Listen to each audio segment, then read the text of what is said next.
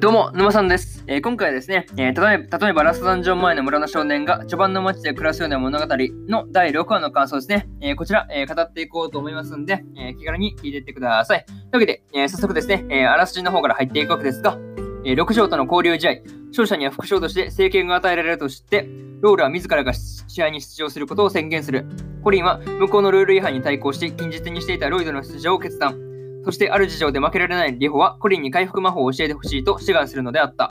それぞれの因縁が交差し、交流試合がついに幕を開ける。というね、えー、アニメ公式サイトからの引用になります。ここからですね、えー、順次感想になっていくわけですが、まずは一つ目ですね、えー、交流試合の始まりというところで、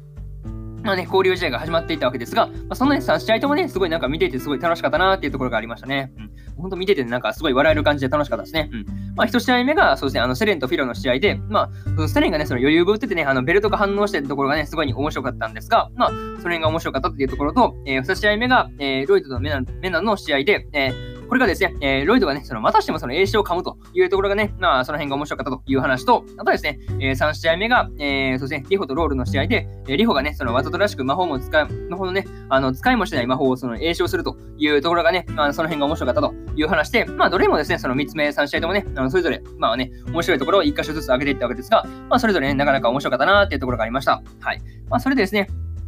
えー、3試合目ですね。まあ、ところと、あ、3試合目じゃない、1試合目ですね。えー、1試合目のその、あの、ベルトですね。あの、ベルトがその反応しなかったわけですが、まあ、これはそのフィロの、フィロのその攻撃にその悪意がなかったっていうところがね、なんか関係してる感じなのかなとかね、その辺がすごい気になりますという話ですね。はい。まあ、その辺がすごい気になりましたというところで、えー、今回の、えー、まずね、1つ目の、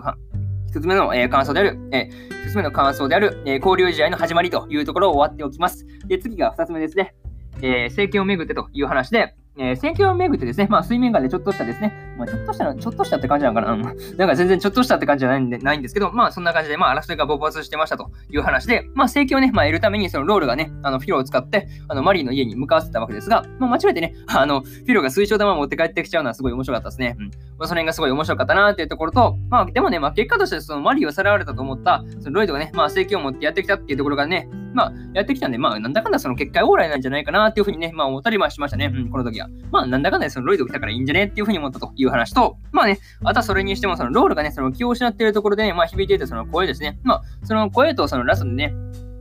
ラストでそのロールにね、何かをしていた老人とね、まあ声が一緒だったわけですが、まあなんかそうですね、怪しいなっていうところがあって、まあそのあの老人ですね、一体誰なのかっていうところがすごいなんか気になるし、なんか結構そう、なんか結構なんか重要そうな人物ですね。うん。まあその辺がすごい重要そうだなっていうふうに思ったんで、なんかこの老人の動向も結構、そうですね、重要になってくるんじゃないかなっていうふうに思ったという話で、えー、二つ目の感想である、えー、政権をめぐってというところを終わっておきます。で、次が三つ目で、えー、腕相撲と結婚相手というところで、えー、ロイドとそのフィロがね、まあ戦うことになっていたわけですが、まあ腕相撲で、ね、そのまさかの決着をつけることになる流れはすごい見ててね、うん、まあ意外性があって面白かったという話で、まあその辺がすごい面白かったんですが、まあ何気にね、その一番驚いたのが、ロイドとね、あのフィロの二人があの空中でね、あの腕相撲をしてるとこですね。空中でやるって感じですね。なんかそれ、いや、一体どんな腕相撲したらその宙に浮くんだって感じで、で思いながらまあ見てて思ったんですが、まあそうですね、あのロイドと、まあなんだかんだね、そのさらっとしてる感じなんですけど、なかなかね、あのそっちでなかなか、いやいやいや、どう腕相撲したらそっち、なんていうの、その宙に浮くんだって感じで思ってる方がね、多分大半だと思うんですけど、なんか、そう、ちゃっかりしてるんですけど、なんか、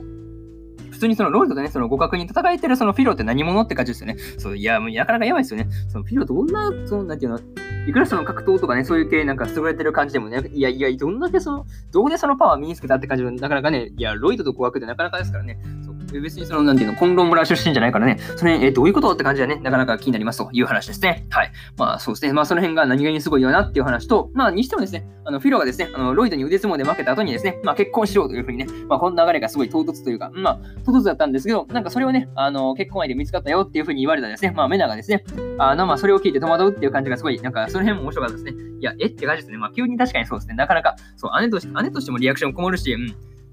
多分姉じゃなくて、姉と姉という立場じゃなくても結構困りますよね。え、どういうことって感じですよね。結構その辺びっくりするかなっていうふうに思ったりしましたという話ですね。はい。まあそういうことがあったところで、えー、3つ目の感想である、えー、腕相撲と結婚相手というところを割っておきます。でね、えー、最後にというパートに入っていくんですが、えー、今回もね、そのコメディ感満載の話だったわけですが、まあ、マリー、その誘拐云々でね、あの、ロイドとあのフィロが戦ってる間、マリーずっとトイレに入ってるっていうのがすごい面白かったですね。いや、なんだかんだ今回、そのマリーさんずっとトイレだったんじゃないか説ありますからね。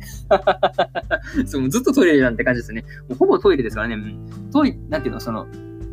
いやもう本当そのある回にかけられたそのルー文字の無駄遣いが半端ないですけど、なかなかそうですね、なんか今回はそうですね、マリーさんの出番なかったなっていうところがありましたね。うん。なかなかその辺面白いですよね。そう、普通にトイレ張りっぱなしっていうのがすごい面白いですね。ヒロインのあるまじき、ヒロインにあるまじき感じのね、行動というか、そうですね、まあなんか扱いですよね。なかなか扱いがヒロインじゃないよね、そう。なかなかその辺が面白かったなっていうところがありましたというところと、あとそのラスで、そのロールに何かした様子のその老人ですね。まあラスダンジョンがうんぬんとか、まあ、アルカを殺すとかなんかいろいろと言ってたんですけど、なかなかそうですね、物騒な気配がプンプンしてるなっていうところをね、思ったりしましたと。いうところで、えー、これはなんか軸あたりでなんかね、うん、一悶着ありそうな感じがしますよね。なんかその辺が予感しましたという話で、えー、とりあえずこんな感じで、えー、次回がどうなるどうなるのかですね、え今から超楽しみだというところで、え今回の、例えばラストダンジョン前の村の少年が序盤の街で暮らすような物語の、え第6話の感想ですね、えこちら終わっておきます。で、今までにもですね、え第1話から第5話の感想ね、えそれぞれ過去の放送でね、えー、めてますんで、よかったら、え過去の放送も合わせて聞いてもらえると、えものすごく嬉しいです。とりあえずこんな感じで、え本日4本目のラジオの方終わっておきます。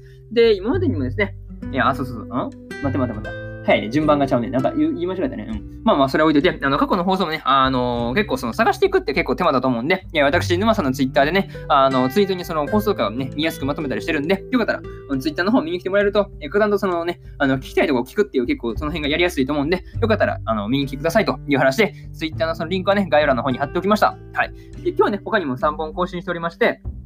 えドクターストーン2期の第5話の感想と、え天地創造と全部の、え6話の感想、えそしてですね、えー、言分の花嫁人気の第6話の感想ですね。この3本ね、更新してますんで、あそうですね、えー、なんて言いますか、うーん、なんて言うの？なんて言うの？えー、なんて、なんて言うんだろう。えー、そうそうそう。あの、アニメのね、あの、本編見た方はですね、あの、なんて言うの？あの、まあ、こちらのね、感想の方もね、楽しんでもらえると思いますんで、あのよかったらね、あの、こちらも、あの、なんていうの、すでに本編見たよって方はね、あの、楽しんでみてくださいという話で何回も同じこと言ってすいません。はい。で、なんか、えー、それと、えー、なんだっけ？あの、まあ、感動忘れてた。えー、そうだ、明日ですね。えー、明日もね、4本更新するんですが、えー、裏世界ピクニックの第6話の感想と、えー、呪術廻戦の18話の感想、えー、そしてですね、えー、オルタンシアサーガの、えー、6話の感想と、えー、日暮らしの泣く頃に5の、えー、18話の感想ですね。えー、この4本ね、1、2、3、4と更新しますんで、よかったらね、えー、明日もラジオの方を聞きに来てください。というわけで、えー、こんな感じで本日4本目のラジオの方終わっておきます。もうそろそろなんか喉と頭が限界なので、終わっておきます。えー、以上、沼さんでした。えー、それではね、次回の放送でお会いしましょ